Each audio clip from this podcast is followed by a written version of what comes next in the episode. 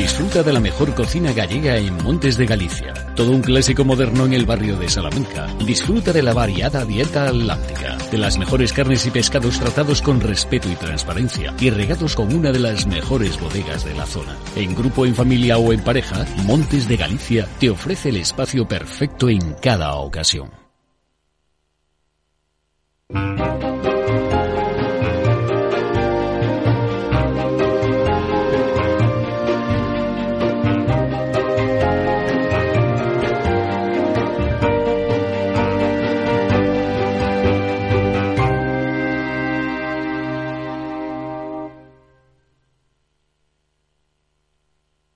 Inversión inmobiliaria. Comienza el debate.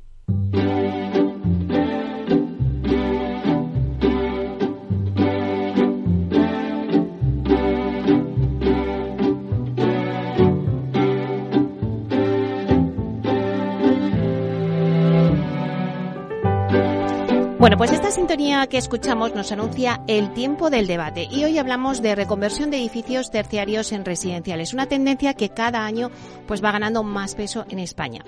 Y bueno, pues la verdad es que nosotros en inversión inmobiliaria nos gusta estar pegados con la actualidad. Y qué mejor que hoy este debate, eh, después de que, bueno, pues ayer eh, anunciaran en la Comunidad de Madrid, eh, anunció Ayuso, la reconversión de oficinas en viviendas que podría poner en el mercado más de 20.000 pisos, ¿no? Es un tema que vamos a tratar hoy. Eh, nos preguntamos, pues la verdad es que desde el sector sí que se apuesta principalmente por convertir oficinas en pisos como una opción para resolver la falta de suelo o la escasez de vivienda.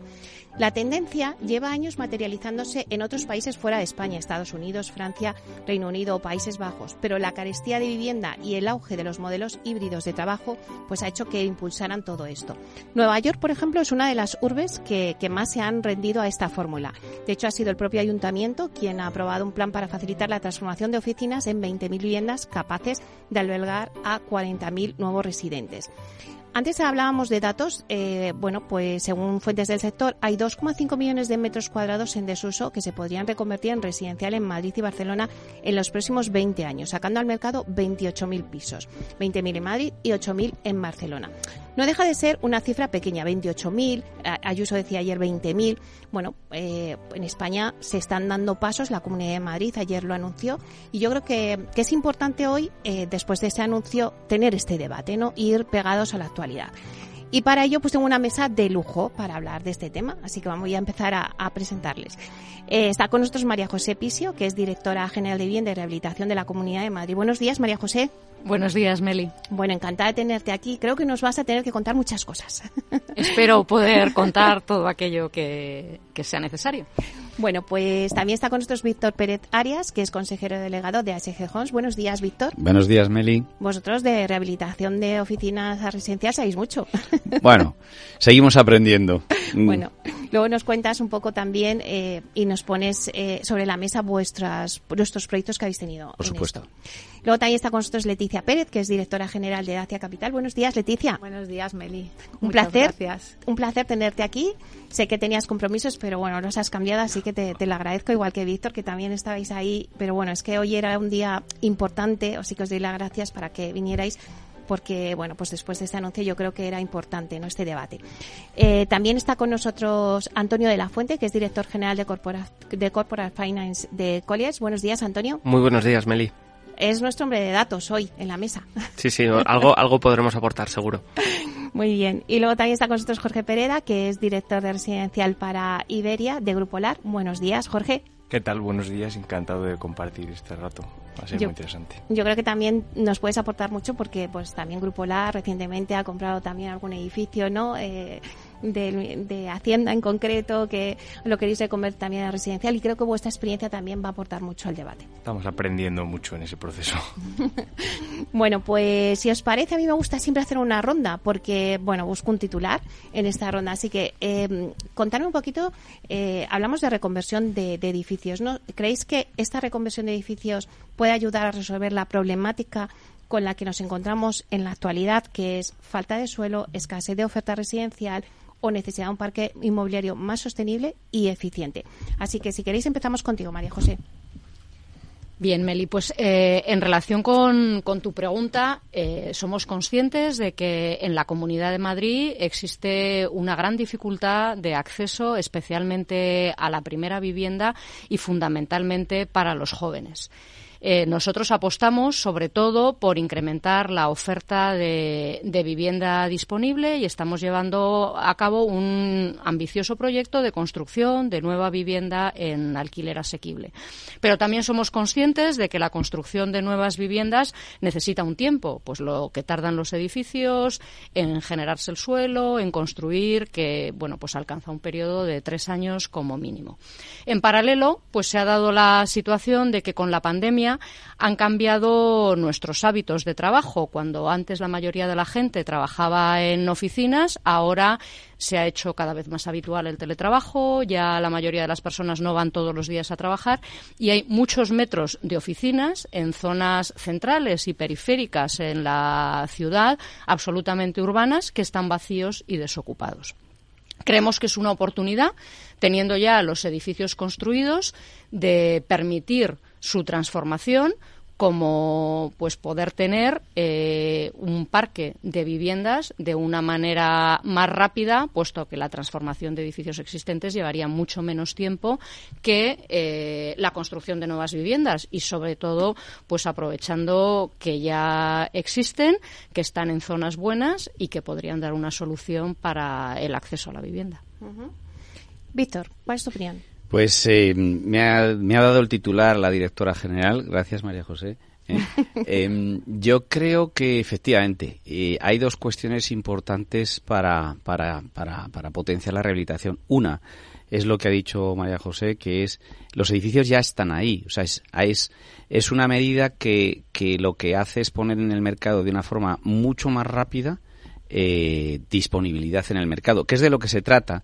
Eh, las, eh, las cuestiones de urbanismo, todos sabemos, toman mucho tiempo, eh, son muy procesos muy largos. Yo creo que esto es te da una inmediatez bastante bastante interesante para, para mm, abordar el, el problema de una forma mucho más inmediata.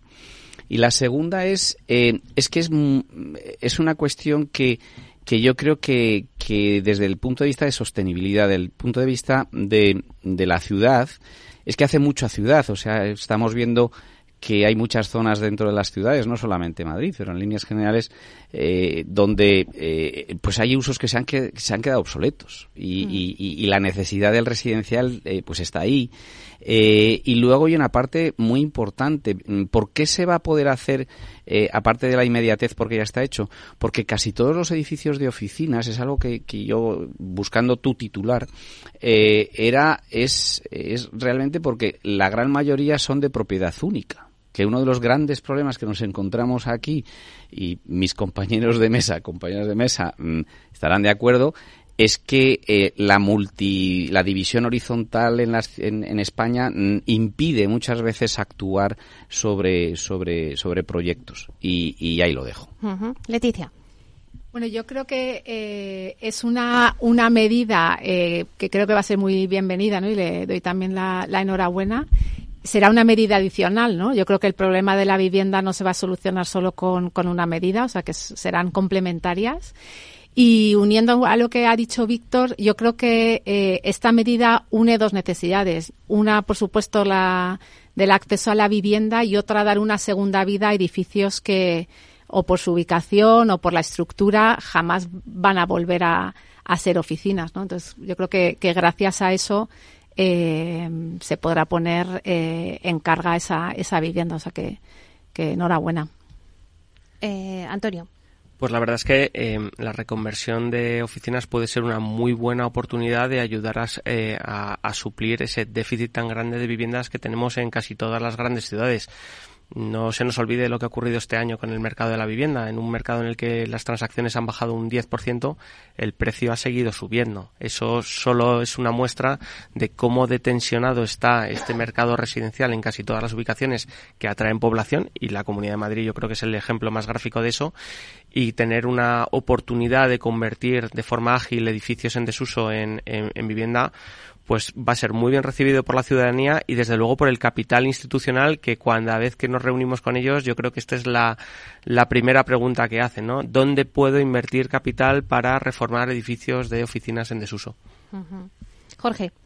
Es difícil añadir muchas cosas más, pero eh, yo creo que, como bien eh, resumen todos, la medida contribuye positivamente, no resuelve el problema, yo solo tengo eh, clarísimo, es decir, tiene que ser una batida de cosas que conjuntamente pongan vivienda en el mercado, que al final es lo que pasa, que hay ese déficit. Eh, pero abre una espita a una cosa que yo creo que los planes generales y en general el urbanismo eh, pues tiene como defecto y es que es eh, por sus tiempos de tramitación eh, son bastante inflexibles. Y yo creo que reconocer que hay usos que a lo mejor ya no tienen sentido en las ubicaciones en las que están y que por lo tanto pues hay que buscarle un nuevo uso que pues que se adapte a las necesidades actuales en un centro urbano, por ejemplo, pues pues es muy positivo. Entonces yo creo que eso es desde luego para, para dar la enhorabuena. Y luego eh, una cosa más con respecto a los plazos, que yo creo que es que por desgracia, y aunque efectivamente los edificios estén ahí y tal, la complejidad técnica que tienen esas transformaciones, no sé hasta qué punto lo hace más ágil, pero lo hace. Y yo creo que eso, en cualquier caso, es positivo. Bueno, pues vamos a meternos de lleno, ya que tenemos hoy, contamos con María José. Eh, bueno, pues ayer la comunidad anunció esta medida. Cuéntanos un poquito. Bien, pues en, en la línea que, decían en las intervenciones anteriores, pues eh, que por un lado todo suma, no es una medida que en sí misma sea una solución, pero que sí puede contribuir a ella, y también ligado a la rigidez de los plazos urbanísticos, a la rigidez de los usos y a lo que tardan todas las tramitaciones urbanísticas, lo que pretende la Comunidad de Madrid con esta medida, que va a tener carácter urgente y temporal. Urgente porque entendemos que hay que adaptar la decisión ahora para tratar de contribuir a solucionar el problema de la vivienda y temporal porque queremos que tenga un efecto inmediato pero durante un corto periodo de tiempo mientras se adaptan los planeamientos es que durante un periodo de dos años eh, la Comunidad de Madrid va a trabajar en un texto normativo que permita que los ayuntamientos, mediante licencia, puedan transformar edificios terciarios en eh, con destino a vivienda, en este caso, aprovechando también la circunstancia que señalaban de que tienen un único propietario, que se destine a vivienda en alquiler asequible, es decir, que las rentas fueran las equivalentes a las máximas que se pueden tener para la vivienda protegida. Eso estaría acotado a un periodo de 15 años y a partir de ahí pues el, edificio podría o volver a su destino o mantener el uso residencial según la decisión del, del propietario. Bueno, me gustaría que comentásemos entre todos esta medida, ¿vale? Y luego también eh, cómo es el proceso de conversión de un edificio de oficinas en residencial, ¿no? ¿Cuáles son las principales barreras que nos encontramos? Y además vosotros aquí pues pues tenéis edificios que lo habéis hecho y nos podéis contar en primera persona, ¿no? Primero, si queréis, vamos a ver datos. Eh, Antonio. Eh, bueno, comentábamos que antes de, de, del comienzo que hay aproximadamente unos 2 millones, entre 2 millones y 2 millones y medio de, eh, de superficie eh, eh, de oficinas que actualmente está ubicado en la, en la ciudad de Madrid en, en viviendas. Entonces, en la medida que se pueda liberar esa superficie que actualmente ocupan estas oficinas para permitir que ahí se destine al uso inicialmente pensado, que es el de, el de, viviendas, pues podríamos tener un impacto similar al, del plan que ha, eh, que, que, ha aprobado o que ha anunciado recientemente la, la Comunidad de Madrid. Nuestra experiencia cada vez que queremos analizar eh, de la mano de un inversor institucional un potencial cambio de uso es que son muchas las trabas que, que encontramos desde el punto de vista eh, arquitectónico, pero también económico. Tenemos que pensar que la disposición de una oficina normalmente sigue pues un, un, un, un, rectángulo o un cuadrado y por desgracia, bueno, por desgracia no, es lo que es, una vivienda necesita tener unos accesos de luz, iluminación, etcétera, que muchas veces lleva aparejado eh, que se tenga que crear unos huecos en, cuando es posible arquitectónicamente y técnicamente en el centro de esas de esas edificaciones para poder dotar de ventilación y de eh, pues de, luz a, a, esas viviendas eso lógicamente si nos imaginamos un cuadrado y, superponemos un, digamos un, patio interno de luces pues eso lleva aparejado una pérdida de eficabilidad que muchas veces no se puede recuperar y eso eh, pues es un hándicap a la hora de hacer eh, la evaluación económica de si es o no factible transformar un edificio eh, de oficinas en, residencial. Víctor. Bueno, lo que está diciendo Antonio es absolutamente cierto. Em, yo añadiría el comentario que estamos haciendo de oficinas y, como continuación, aparte de mi intervención, es que mm, yo le sugiero a la administración pública eh, no porque me está escuchando aquí María José, sino en líneas generales, que, que, no solamente nos quedemos en las oficinas, es que las ciudades tienen, tienen grandes heridas dentro de la, de, la, de la trama urbana, como pueden ser las zonas industriales o zonas de talleres que son obsoletas y abandonadas. O sea, como decía antes Jorge, no van a volver esos usos ahí. Entonces, yo creo que hay, que hay que tener una visión un poquito más amplia, eh, aprovechando la dinámica fantástica de la iniciativa de la Comunidad de Madrid, es que lleguemos también a la, a la parte de eh, esa industria que, mm, que, ya no ya no se corresponde no y hay muchas zonas dentro de, Madrid y de y de otros municipios que, que, que pueden valer perfectamente.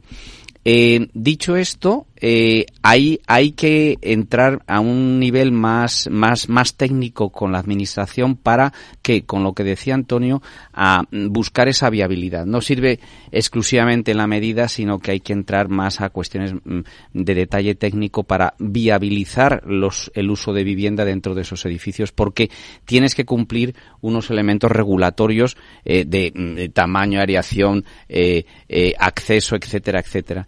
Yo creo que, que, que, que es importantísimo y que, bueno, nosotros como todos los que estamos en la mesa, eh, nos cuesta mucho llegar a un, a un, eh, a un diseño óptimo. ¿eh? No todo, no todo vale. O sea, mm, el dato es bueno de Antonio, pero yo creo que tenemos que hacer una segregación eh, de, de, esos dos millones, dos millones y medio, a ver qué realmente es, es, lo útil para que sea rentable. Jorge tiene una experiencia magnífica que, que nosotros estudiamos muy en profundidad y es un, eh, eh, con, con María de Molina 50 y es, eh, es un reto eso, ¿eh? Bueno, por alusiones. Venga, Jorge. Te lo he dejado fácil. Bueno, es, es, es un reto, sin duda. Eh, yo creo que eh, no nos deja dormir por las noches, pero, pero, siempre, pero siempre en positivo. Yo creo que hay, hay cosas que nos encontramos en el caso de María Molina 50. Hablabas antes de la división horizontal, Víctor. Yo creo que eso es clave. al final vamos a hacer una transformación de un uso eh, claramente obsoleto en una ubicación en la que coexistimos con 400 vecinos y 700 propietarios, con lo cual ya eso le mete una complejidad al, proceso eh, tremenda, porque al final lo que quieres es transformar ese uso en las necesidades que nosotros tenemos, pero también hacerlo de una manera que, que digamos, beneficie al conjunto del complejo. Al final, eh, no dejas de ser una parte de una comunidad de propietarios y tienes que actuar como tal, ¿no? Entonces, con las limitaciones que eso tiene en cuanto a, eh, pues, eh, ley de propiedad horizontal, etcétera. Y luego es verdad que, tanto en el caso de María Molina como en otros eh, ejemplos que hemos estudiado en profundidad en el, en el, en el Ayuntamiento de Madrid, yo creo que hay grandes titulares de, de dificultades en el camino que, que, que, además son recurrentes. Uno es el, el tema de las eh, piezas habitables y, la, y, el tamaño de los patios, en la famosa regla del H tercios eh, que, que, nos eh, impide muchas veces esa adaptación o, o con una pérdida no solo una pérdida de metros muy relevante, sino una complejidad técnica en la ejecución eh, muy grande. La dotación de aparcamiento eh, es otra cosa que es súper relevante, es que cuando el edificio está ahí y no la hay, no la hay, la tienes que buscar fuera. Pero bueno, en un mundo en el que yo creo que vamos hacia eh, menos coches, menos coches dentro de la trama urbana, eh, pues bueno, buscar medidas que flexibilicen y, compensándolo de otras formas. Yo creo que hay maneras de solucionarlo. Eh, esa dotación de aparcamiento mínima se podría llegar a puntos bastante interesantes. Eh, y luego eh, hay algunos temas como, por ejemplo, que por otro lado se entienden, ¿no? Pero eh, temas de fachadas, eh, CIPAM, organismos que velan por, bueno, pues, pues también tiene una complejidad en su proceso eh, que nadie quiere vivir, por mucho que por dentro parezca una vivienda, en un edificio que tiene aspecto de oficinas, ¿no? Con lo cual eso inevitablemente hay que transformarlo. Uh -huh. con esos ingredientes. Leticia, ¿alguna barrera más?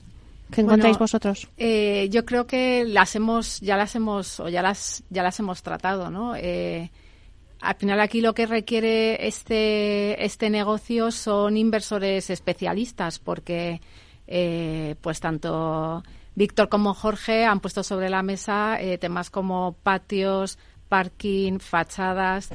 Eh, eso hace también difícil eh, analizar, ¿no? aunque nos lo preguntarás ahora, la rentabilidad de estos, de estos proyectos porque no es igual, no es, no es tan fácil como eh, analizar un suelo y tienes que tener en cuenta preexistentes, qué puedes aprovechar de esa estructura, cómo van a costar ciertas demoliciones y luego qué, qué, qué, tipo de productos. O sea, nosotros, por ejemplo, tenemos un, un edificio en Tetuán en este caso fue, y que lo has dicho tú, por ejemplo, ¿no? Es una zona en la que todavía hoy hay naves industriales. Nosotros compramos una nave industrial, hicimos un cambio de uso y, lo cambiamos a residencial. Tuvimos que abrir patios y lo que hemos aprovechado vamos a, hacer un co-living porque la estructura del, del, edificio en sí, a pesar de la apertura, eh, pues no, no, te salían viviendas muy grandes y bueno, pues sí que ahora eh, está en boga el co-living y es una, una solución también, también muy buena, ¿no?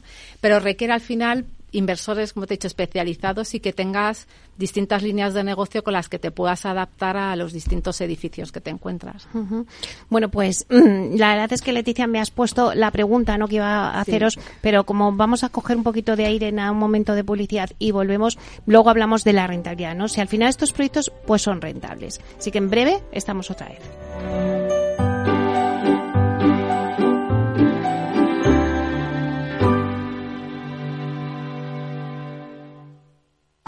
Artesanía, tecnología y lujo de la mano de Grato. Una marca española líder en fabricación de pavimentos de parqué de ingeniería y carpintería para interiorismo de madera de roble europeo, procedente exclusivamente de bosques gestionados de forma sostenible. Grato te ofrece las mejores calidades para tus proyectos residenciales y hoteleros, fabricando tanto parqué de ingeniería como cocinas, puertas, armarios y muebles de baño con exclusivos diseños, siempre con trato directo de fábrica. Grato da vida a espacios en todos los rincones del mundo con productos sostenibles, duraderos, de alta calidad y personalizables.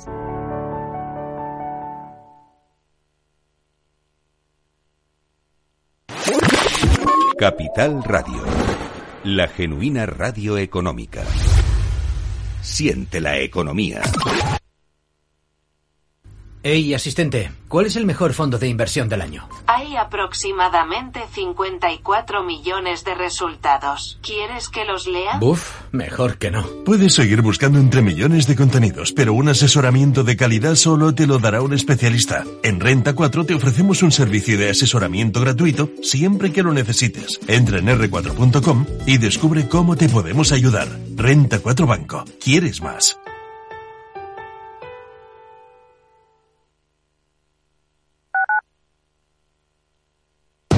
Diez años contigo. Capital Radio.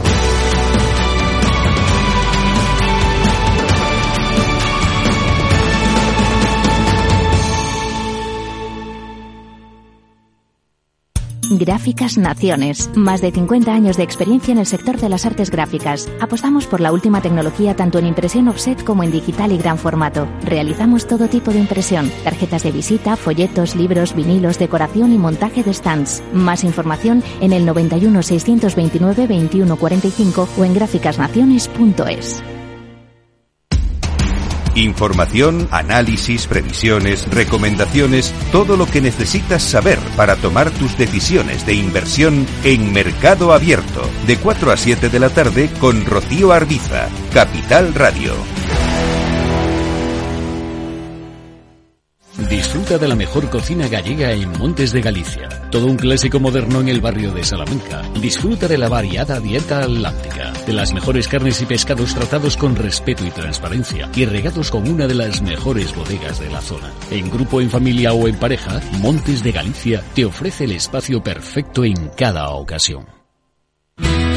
Si crees que la ciberseguridad no va contigo ni con tu empresa, es que todavía no has escuchado Cyber After Work el programa decano de la radio española sobre ciberseguridad. De la mano de Eduardo Castillo y acompañado por Mónica Valle y Pablo Sanemeterio, te ayudamos a proteger tu empresa de las múltiples amenazas que circulan por la red. Cyber After Work. Todos los lunes a partir de las 7 de la tarde en la sintonía de Capital Radio.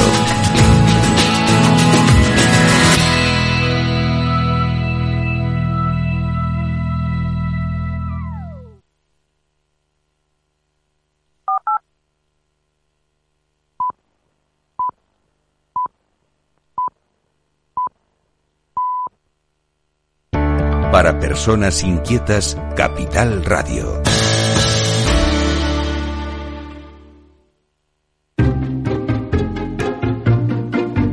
Inversión inmobiliaria con Meli Torres.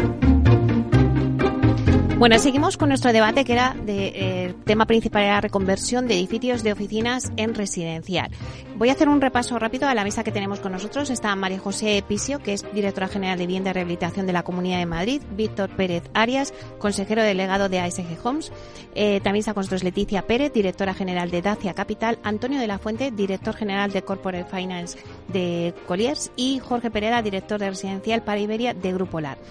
Eh, Leticia nos había dado un poco el pie para luego esta segunda parte, ¿no? Claro, es muy interesante hablar de rentabilidad, si es rentable realmente. Eh, bueno, Ayuso eh, dio estas medidas, pero supongo que habéis estudiado, María José, en la Comunidad de Madrid, bueno, pues que esto es rentable. Eh, nosotros, lo primero que hemos estudiado y por qué hemos elegido los, pues los edificios terciarios en lugar de otro tipo de, uso como el industrial, como señalaban antes, es porque para adoptarlo con carácter urgente nos parecía la transformación más fácil desde el punto de vista urbanístico, sin perjuicio de que es verdad que existen todas esas condiciones que también pondremos que debe cumplir la normativa necesaria para ser una vivienda de ventilación, iluminación, etcétera. Eh, la transformación de otro tipo de usos industriales que por supuesto debe abordarse porque bueno pues creemos que hay que ir hacia la flexibilidad de los usos porque la sociedad cambia mucho más rápido que los planeamientos pero requiere un estudio eh, más exhaustivo de los lugares, porque evidentemente pues no es lo mismo transformar un edificio de oficinas que habitualmente eh, se encuadra en zonas urbanas, pues como podemos hablar pues de zonas interiores a la M30 o periféricas, que no transformar un edificio industrial que algunos están en zonas urbanas, pero otros están en polígonos industriales, con lo que hace falta hacer un estudio más detallado de la, de la situación. Por eso también nosotros en nuestra medida que queremos que sea legislativa de permitir transformar las oficinas en viviendas, siempre vamos a dar la potestad a los ayuntamientos de que sean ellos quienes eh, puedan decidir también en qué zonas pueden aplicarlas o no, o si no lo consideran oportuno para su ciudad, que puedan hacer una, una valoración diferente. Desde el punto de vista de la rentabilidad, entendemos que debe ser eh, lo suficientemente rentable, pues un edificio que está en desuso, poderlo destinar a vivienda en, en alquiler pero bueno, creo que los, los inversores seguro que tendrán datos más, más ajustados que los que podamos tener nosotros. Víctor. Em, yo creo que aquí esto eh, eh, es aquí ganamos todos. Yo creo que gana la administración pública y gana la ciudadanía, ¿no? Eh, en el sentido de darle una vida, una nueva oportunidad a, muchas, a muchas eh, zonas de, de no solamente Madrid, no pensemos en Madrid, como ha dicho María José, tenemos alrededor en la corona metropolitana ejemplos que son perfectamente válidos, ¿no? La, la obsolescencia nos va a llevar no solamente en el uso terciario, sino también en el industrial y como ha dicho María José, eh, no todo no todo vale. Pero también eh, se va a ganar en rentabilidad eh, por parte de los inversores. ¿Por qué? Pues porque vamos a tener muchas más oportunidades de hacer negocio básicamente. Entonces, muchas veces el negocio no es solamente eh, lo que vayas a ganar en una sola operación, sino el negocio es que tengas volumen.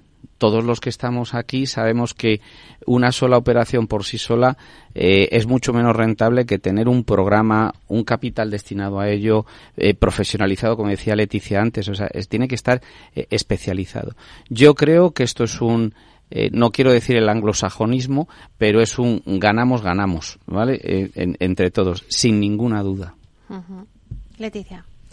Bueno, yo creo en como todo, ¿no? Es rentable, depende, dependerá ya de cada de cada proyecto, ¿no? Eh, tendremos la complejidad de, como hemos dicho antes, de analizar el, la estructura, ¿no? Y, y el diseño de, de cada edificio y al final también aquí no nos podemos olvidar que tendremos a propietarios únicos, pero serán propietarios que decidirán también el precio, ¿no? Entonces será también nuestra labor hacer esos números, eh, ver qué, qué, módulos y qué rentas eh, podrías eh, obtener en, en, estos proyectos eh, y a partir de ahí hacer como siempre la cuenta hacia atrás, ¿no? Y ahí ese será su precio y, y bueno, pues ahí lo que tendremos es que negociar con los con los propietarios para que entiendan cuál es el precio de cada de cada uno de sus activos. Uh Antonio.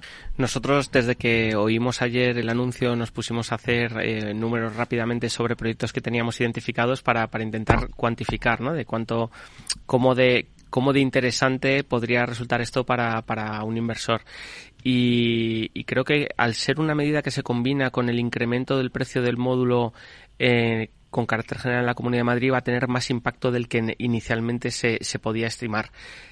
Aún así, pensamos que puede ser una medida que por, por, por, las rentas máximas que se pueden cobrar en alquiler de vivienda protegida, por la disposición de los edificios, pensamos que va a tener un impacto no tanto en el centro de las mm, principales ciudades de la comunidad, sino más en, digamos, en la primera corona o en la segunda corona, que es probablemente donde se ubican los edificios eh, de oficinas más en desuso, más obsoletos, eh, más desastrados al final, si me permitís la expresión, y yo creo que es ahí donde, donde va a tener un mayor impacto esta medida.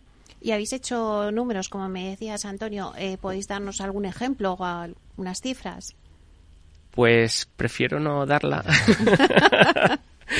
Pero sí tenemos en, en, mente cuál es la cifra máxima de valor contable que puede tener el propietario del inmueble eh, a partir del cual permite eh, permite tomar permite que, que, que, que, dé el paso adelante para tomar esta decisión de, de, convertirlo, ¿no? Eh, no, no, no, ve, no vemos que se vaya a producir muchos cambios de este estilo dentro de la M30 en, en Madrid, por poner un ejemplo. Jorge. Yo creo que abstrayéndonos un poco del anuncio de la Comunidad de Madrid y en general en la transformación, es rentable, me atrevo a decir que la respuesta es casi nunca. Eh, eh, porque si no, estaríamos viendo, eh, apuntaba María José antes, hay, hay, hay muchos, eh, eh, digamos, suelos o edificios actualmente dentro de la M30, por ejemplo, que son susceptibles de ese cambio residencial y no se está haciendo en un entorno en el que claramente hay escasez de producto y claramente los precios suben, con lo cual, si fuese muy rentable, ya se estaría haciendo de manera eh, repetitiva y, y digamos, eh, con mayor volumen yo creo que es el, el, problema es que la dificultad que nos encontramos, más que económica, que también lo es, es de la cantidad de factores de corrección o de seguridad que hay que ponerle cuando analizas un proyecto de este estilo por las incertidumbres intrínsecas que tiene. Y eso te acaba haciendo que el precio o que la o que el precio no es eh, suficiente para llegar a un acuerdo, como apuntaba Leticia, o que la rentabilidad no es suficiente para que a ese precio sigas adelante con la operación. Entonces, si con diferentes medidas se van despejando eh, tramos de incertidumbre en esa transformación, pues seguro que es más fácil llegar a esas eh, operaciones y que esas pues cristalicen y salgan adelante, ¿no? Pero hoy claramente para la necesidad que hay, creo que hay pocas operaciones de este estilo. Uh -huh. No sé si alguien que sí. sí. Mm. Yo creo que hay otra derivada porque estamos hablando ahora de la conversión a residencial. Nosotros, eh, como sabes, tenemos también la línea de Flex eh, que se basa en, en, la adquisición de suelo terciario eh, hotelero, ¿no? Eh, eso hace, por ejemplo, nosotros tenemos un edificio en tres cantos que hemos iniciado ahora la construcción, es un edificio de oficinas, eh, pero no es residencial. O sea, los números los hemos hecho en función de, de un proyecto eh, de flex, ¿no? Terciario hotelero. Entonces, ahí dependerá, ¿no? Entonces, estas nuevas formas, por eso decía, ¿no? Que la especialización de, de los promotores es importante, porque si no me encaja a residencial, pero soy capaz de, de poner en, en, en carga un producto nuevo como es el flex, le doy otra vida a, a, ese edificio, ¿no? Entonces te tienes que adaptar según la ubicación, ¿no? No es lo mismo el centro de Madrid, estoy de acuerdo con Antonio, que dentro de M30 me cuesta verlo. Pero en Coronas yo tengo ya en mente ¿no? edificios que he pasado mil veces por ahí todos los días y digo, bueno, es que este, por eso me ha alegrado mucho, ¿no? Que, que, siempre digo, es que este edificio sería maravilloso si lo destináramos a, a vivienda, a vivienda en alquiler. Antonio, eh, Antonio, yo, yo, perdona, eh, no sé quién está de los dos. Yo, Antonio. Yo, yo, solo quería decir que, que o sea, esta nueva medida eh, unida a la eh, certidumbre legislativa y jurídica que hay en la Comunidad de Madrid para hacer operaciones de flex, lo que da a los inversores es un amplio abanico para poder en cada ubicación hacer el producto más idóneo para satisfacer lo que comentábamos antes que, que es el problema principal que tiene la ciudadanía, que es el gran déficit de vivienda que hay de prácticamente para cualquier destino, de alquiler o venta, ¿no? Entonces, eh, yo esta medida que, que de verdad es, es, pionera es eh, increíble, no es, algo de verdad rompedor con todo lo que hemos visto en, en, en todas las legislaciones de, de, otras comunidades autónomas, creo que va a ser muy, muy positiva. María José. Yo quería coincidir con vosotros porque es verdad que está pensado especialmente para zonas periféricas. De hecho, pues lo que comentabas antes, Madrid, todo el centro de Madrid, mayoritariamente se puede transformar. Todos esos pisos que están destinados a oficinas se pueden transformar, no necesitan de esta medida y sin embargo no se ha hecho. O sea, lo que quiere ser es una medida que dé oportunidades a lo mejor a otros ayuntamientos que tengan unos planeamientos que sean algo más rígido y ser complementaria. O sea, dar una oportunidad más, aquel que encaje vivienda fenomenal, los que sean otros modelos de vivir pues mm, para estancias más temporales, más asociados al terciario, pues también es una solución muy buena, pues en la línea que debemos de ir de flexibilizar los usos y que vayamos podamos ir a la vez que la sociedad, porque los planes siempre tardan mucho en, transformarse. Víctor. Yo justo quería decir eso, María José. Eh, coincido contigo y coincido con, con Leticia. Eh, Creo que la rentabilidad va a estar basada en la especialización, capital especializado en hacer esto, como decía Jorge, es que lo mismo no puede ser en, tal ubicación, pero la medida que ha tomado la Comunidad de Madrid puede ser rentable eh, con ciertas eh, características y en ciertos sitios. Eso lo tenemos claro. Con lo cual vas a tener que especializar el capital. No va a poder ser, pues hago una cosa en Eduardo Dato y hago otra en, eh, en Fuente del Saz. Pues lo mismo no funciona. Yo creo que eso es lo primero. Y lo segundo es la especialización, diversificación, como ha dicho Leticia. Es que hay nuevas medidas, y lo acaba de decir María José, hay nuevas, perdón, medidas, hay nuevas, nuevos estilos de vida y eso eso va a hacer a muchos con la flexibilización el urbanismo este colaborativo que llamo yo em, eh, es que va a hacer muy posible muchos proyectos pero necesitamos la colaboración, la flexibilidad, eh, unas, unos oídos bien grandes y unas mentes muy anchas de la administración pública. No de María José que está aquí, que compartimos muchos principios, sino que también de los ayuntamientos allí donde van a tener que darnos las licencias. ¿Alguien que quiera contestar a eso? Sí, por favor. nosotros, a ver, de hecho, desde la Comunidad de Madrid podemos abordar la medida con carácter general pero y dar la posibilidad a los ayuntamientos de que puedan aplicarlo de la manera más rápida posible, pero entendemos que desde nuestro papel es muy difícil hacer un análisis pormenorizado de qué zonas de cada ciudad son susceptibles o no, de mm, bueno, si es más conveniente o menos conveniente y por eso nosotros les damos la posibilidad de hacerlo y luego tendrán que ser ellos quienes finalmente decidan en qué condiciones es bueno o no, en qué sectores, en qué edificio, porque a nivel comunidad autónoma, con 179 municipios, nosotros queremos dar la flexibilidad y la libertad para poderlo hacer, como te digo, con carácter urgente y durante un corto periodo de tiempo. Pero, por supuesto, va a pasar por el papel de los ayuntamientos y, en definitiva, lo que quieran que cada uno de sus municipios sea. Claro, también hay otro papel que pongo sobre encima de la mesa, eh, la gestión de, de los edificios públicos, ¿no? Eh, es el caso del Grupo LAR, cuando vosotros comprasteis el edificio del Ministerio de Hacienda, ¿no? O sea, esa gestión también me parece interesante, no sé si también se está tratando desde la comunidad, pero gestionar pues muchos edificios eh, públicos de la Administración que están en desuso y que también servirían, pues como habéis hecho vosotros, ¿no? Jorge yo creo que igual que hacemos los privados, que la administración en determinadas ubicaciones se plantee si tiene a la gente yendo a la oficina a trabajar o en un programa más o menos flexible y si los metros que tiene los necesita o necesita menos, pues es un ejercicio sano en cualquier caso, ¿no? Entonces, ¿eso en qué deriva? Pues en casos como el nuestro, eh, que efectivamente en María Molina 50, donde un edificio eh, que actualmente está en desuso, eh, pues puede tener una nueva vida con un proceso pues más o menos complejo de transformación. Sí que es verdad que para que eso llegue a donde está hoy, que todavía es nada, porque estamos trabajando intensamente para que eso ocurra, ha pasado por tres procesos de subasta, eh, porque las condiciones que se daban en las anteriores pues probablemente no eran suficientes como para que ni siquiera hubiese ninguna oferta. O sea, yo creo que eh, son principios buenos, eh, pero hay mucho por hacer y espero y confío en que eso sirva de buen ejemplo para que ocurra más veces, no solo para nosotros, sino para que toda esa transformación suceda. Antonio.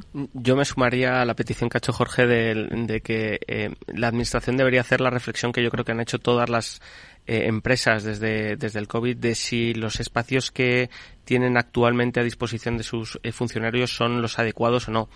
Yo siempre pongo el mismo ejemplo. No se me olvidará que el, la sala de reuniones de uno de los principales despachos de abogados de este país era más pequeña que el despacho el que me atendía un funcionario en un ministerio que me estaba renovando un, un trámite administrativo, ¿no? Eh, y los dos estaban en la castellana. Entonces, bueno, ese tipo de reflexiones de si es, es, es adecuado o no el espacio que usa la administración porque al final es un coste de oportunidad que, que, que, que redunda en impuestos y beneficio y bueno en exceso de impuestos para todos los ciudadanos yo creo que es, que es importante que se haga porque también podría permitir liberar como en el caso de María de Molina espacio para otros usos y, y principalmente al residencial.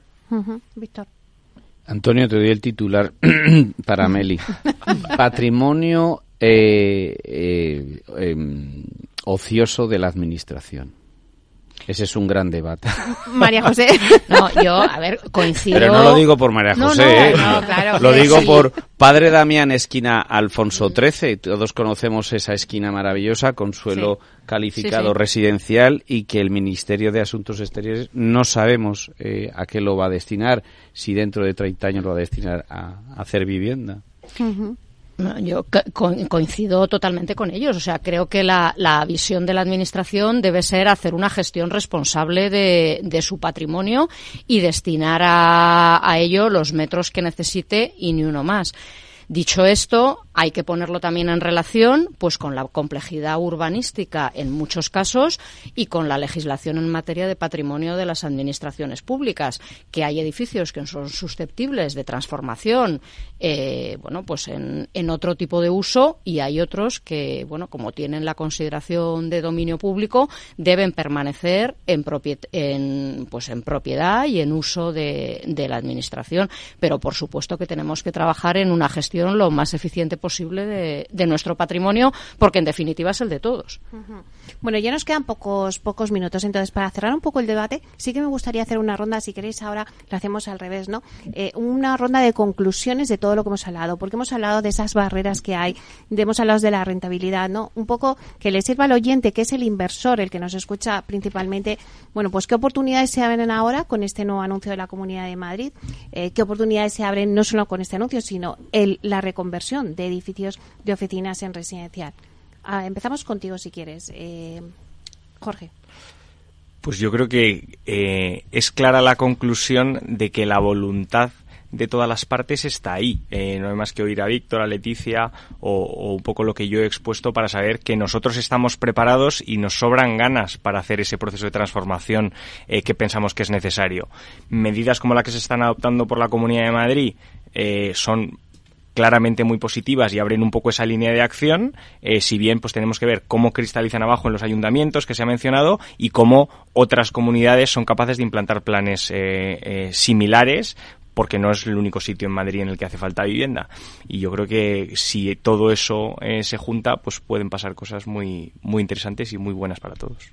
Antonio satisfacer las necesidades de vivienda que tiene esta sociedad yo creo que es la principal tesis de inversión de todos los inversores institucionales eh, que quieren invertir en España.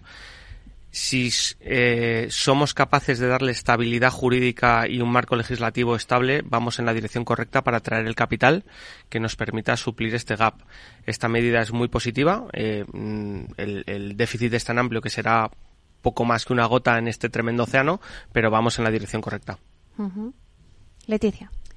Bueno, yo espero ¿no? que, sí que exista una tendencia, pues no solo en la Comunidad de Madrid, sino en, otros territorios de, eh, de que la Administración se adapte a las necesidades de la sociedad ¿no? y pueda eh, ayudar al sector privado a transformar edificios y espacios para destinarlos al residencial.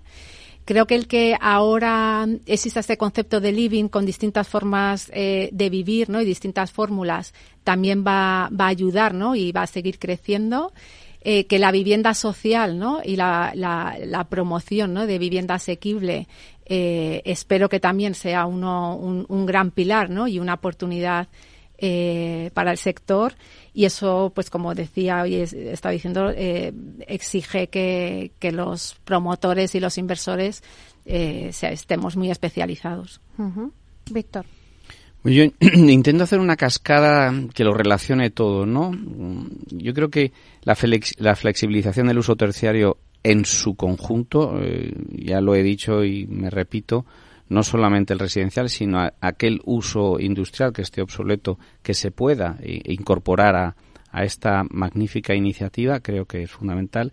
La cascada siguiente es la adaptación de lo existente, o sea, intentar eh, patrimonializar lo que existe para evitar, eh, pues, eh, mm, por supuesto, pérdida de tiempo y pérdida, pérdida de edificabilidad, pérdida de masa, intentándolo adaptar. ¿Cómo lo adaptas? Tercera y última opinión es la flexibilización de las exigencias, condiciones de la edificación.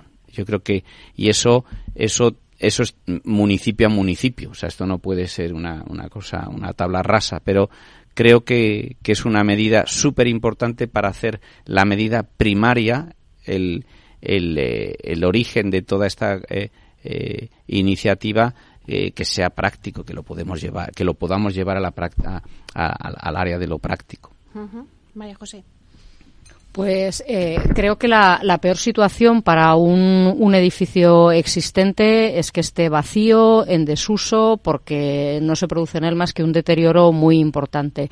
Eh, los edificios vacíos ahora mismo de oficinas son una oportunidad y si con ellos podemos eh, facilitar o contribuir en parte a solucionar las dificultades de acceso a una vivienda y además esta puede tener un carácter asequible, pues eh, creo que es una buena medida, especialmente para nuestros jóvenes. No hemos hablado de, las oportunidades que hay ahora realmente en el mercado, que antes lo has apuntado tú también, eh, Víctor. Es verdad que esta medida es una oportunidad, una ventana que se abre, pero realmente vosotros que estudiáis el mercado, ¿hay oportunidades de mercado ahora mismo? Bueno, nos centramos en Madrid para reconvertir edificios de oficinas eh, en residencial, ¿vosotros habéis detectado en el mercado que hay oportunidades? Bueno, me, lanzo yo. O sea, en general los inmobiliarios siempre nos quejamos de la falta de producto. O sea, es decir, es, es, es uno de, es, es la fuente de la que crecemos, ¿no? Entonces, siempre, eh, siempre es complicado, ¿no? Y, y, cada vez en un entorno más consolidado, pero las oportunidades existen. Lo que exige es muchísimo tiempo y invertir mucho, muchos recursos en, en estudiar las, las oportunidades. Antonio. Yo creo que sí existen las oportunidades. Eh, el ejemplo es que mis dos compañeros, Víctor y Leticia, han, han, desarrollado oportunidades eh, de, este, de estas características. Yo creo que las oportunidades no solo están en el centro de, las, eh, de, de, Madrid, por ejemplo, si, nos, si pensamos en Madrid, sino también en grandes ámbitos en el, en el municipio de Madrid que tienen parcelas pensadas con un plan general de otra época, eh, con unas superficies para hacer unos usos terciarios que nunca se van a desarrollar y donde por suerte y por la eh, certidumbre legislativa que hay en, en, la comunidad y en el ayuntamiento, se pueden estar destinando a otros tipos de alquiler flexible que satisfacen una eh, demanda de un alquiler pues más temporal que es el ejemplo que ha contado antes Leticia. Eh, Víctor, vosotros con vuestro edificio en el barrio de, Salamanca, ¿no? Esas 28 viviendas exclusivas, ¿no? ¿Oportunidades de esas hay en el mercado? Eh, las hay, eh, son complejas, o sea, no todo, como decía María José, dentro del plano, del plano de, de calificación las hay. Puedes irte a un segundo eh, a un segundo, a un alternativo, que es el, el cambio de uso. Eh, lo que pasa es que ese ya es un, ese es un tiempo eh, muy largo, puede merecer la pena dependiendo de la ubicación del activo. Pero yo creo que esta medida es una idea que me acaba de venir, no la traía preparada, o sea, imaginaros lo que me hacéis pensar. Qué bueno. Em, yo creo que esto, esto es extraordinario, esta iniciativa es extraordinaria y este impulso, porque es que muchísimos planes generales eh, de lo que es, y hablo de la Corona de Madrid, ¿no? Porque, aprovechando que está aquí María José, eh, es que están agotados. Es que no tenemos sitio donde invertir. Y entonces, o, le, o, dinamizamos esta alternativa o, una revisión de plan general que todos los que estamos aquí conocemos la la complejidad que tiene, no va a dar solución a los, los próximos cinco u ocho años para, para, para, para esto. O sea, creo que es una medida eh, fantástica y un impulso más que necesario para, para, para que ocurra de una forma inmediata. ¿eh? Bueno, María José, todos os hemos dado la enhorabuena, ¿no? Sí, bueno, nosotros eh, es verdad que, creemos que nuestro papel como administración es ese, el poder generar oportunidades para que la iniciativa privada pueda desarrollar su actividad y para que los ciudadanos puedan acceder a sus necesidades de vivienda. ¿Alguna cosa que a puntualizar, eh, Jorge? No, yo me he metido en María Molina, que voy a decir que claramente sí hay oportunidades, sí las hay. Oye, ha costado, pero estáis ahí. Ojalá ¿eh? sean de manera recurrente. Enhorabuena. Y además es un ejemplo, así que muy bien. Bueno, pues es que se nos acaba el tiempo, estaríamos un montón hablando, pero os tengo que despedir ya. Muchísimas gracias, María José Pisio, directora general de Vivienda y Rehabilitación de la Comunidad de Madrid. Gracias, María José. Muchas gracias, Meli. Un placer siempre tenerte aquí. Eh, Víctor Pérez Arias, consejero de la SG Homes. Muchísimas gracias, Víctor. Gracias a ti siempre, Gracias por cambiar la fecha y por estar aquí. Es un placer, no me lo pierdo esto por nada. Muchísimas gracias, Leticia Pérez, directora general de Dacia Capital. Muchas gracias también por hacer que estés aquí hoy. Muchas gracias, Meli. y tener que mover agendas, madre mía. me vais a matar un día. Y muchas gracias también a Antonio de la Fuente, director general de Corporate Finance de Colliers. Bueno, ¿qué haríamos sin ti sin los datos? Muchísimas gracias. Es un placer poder entender la norma de primera mano de la mano de, de María José. También gracias, Jorge Pereda, director de residencial para Iberia de Grupo LAR. Muchas gracias. Muchas gracias, un placer. Bueno, y a ustedes, eh, señoras y señores que nos escuchan al otro lado de las ondas, gracias por estar aquí y compartir este espacio con nosotros. Me quedo sin tiempo, así que mañana mucho más de 12 a 1. Os esperamos.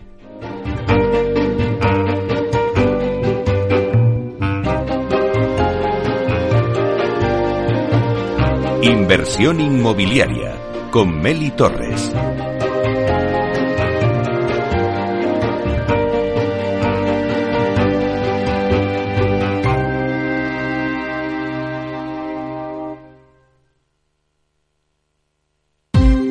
Ya no estamos en la era de la información, estamos en la era de la gestión de los datos y de la inteligencia artificial. El tratamiento inteligente de estos datos proporciona un valor enorme a las empresas en sus procesos de negocio. En Piper Lab ayudamos a nuestros clientes a tomar decisiones de negocio basadas en datos. Escúchanos todos los lunes en el espacio de Big Data de Capital, la Bolsa y la Vida. ¿Qué es ir más allá? Con Arval podrás llegar donde te propongas de la forma más sostenible y asegurar un mundo mejor contribuyendo a la seguridad en carretera, al futuro de las ciudades y a la calidad de vida. Ser responsable sin tener miedo al liderar el cambio. Arval, la transición energética arranca aquí. Más información en arval.es.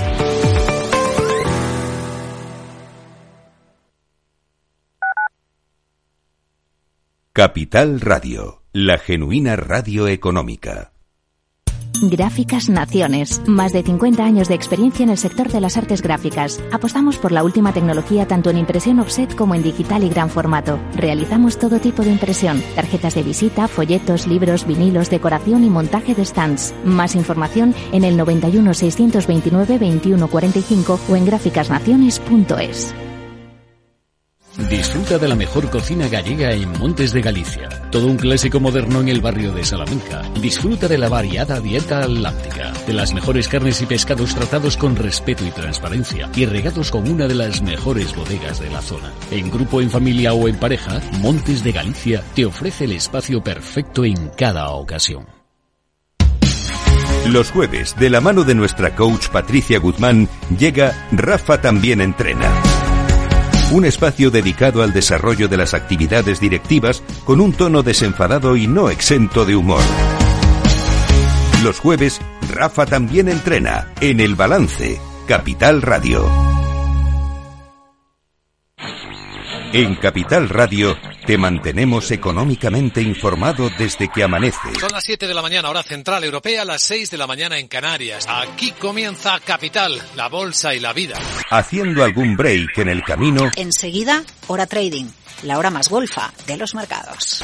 Para continuar informándote después de comer. Son las 4 de la tarde, las 3 en Canarias. Esto es Mercado Abierto, en Capital Radio. Y que cierres el día conociendo todos los detalles. Señoras y señores, buenas noches, bienvenidos. Escuchan la sintonía de Capital Radio. Les invito a que nos acompañen aquí en el balance. Capital Radio. Información económica de calidad.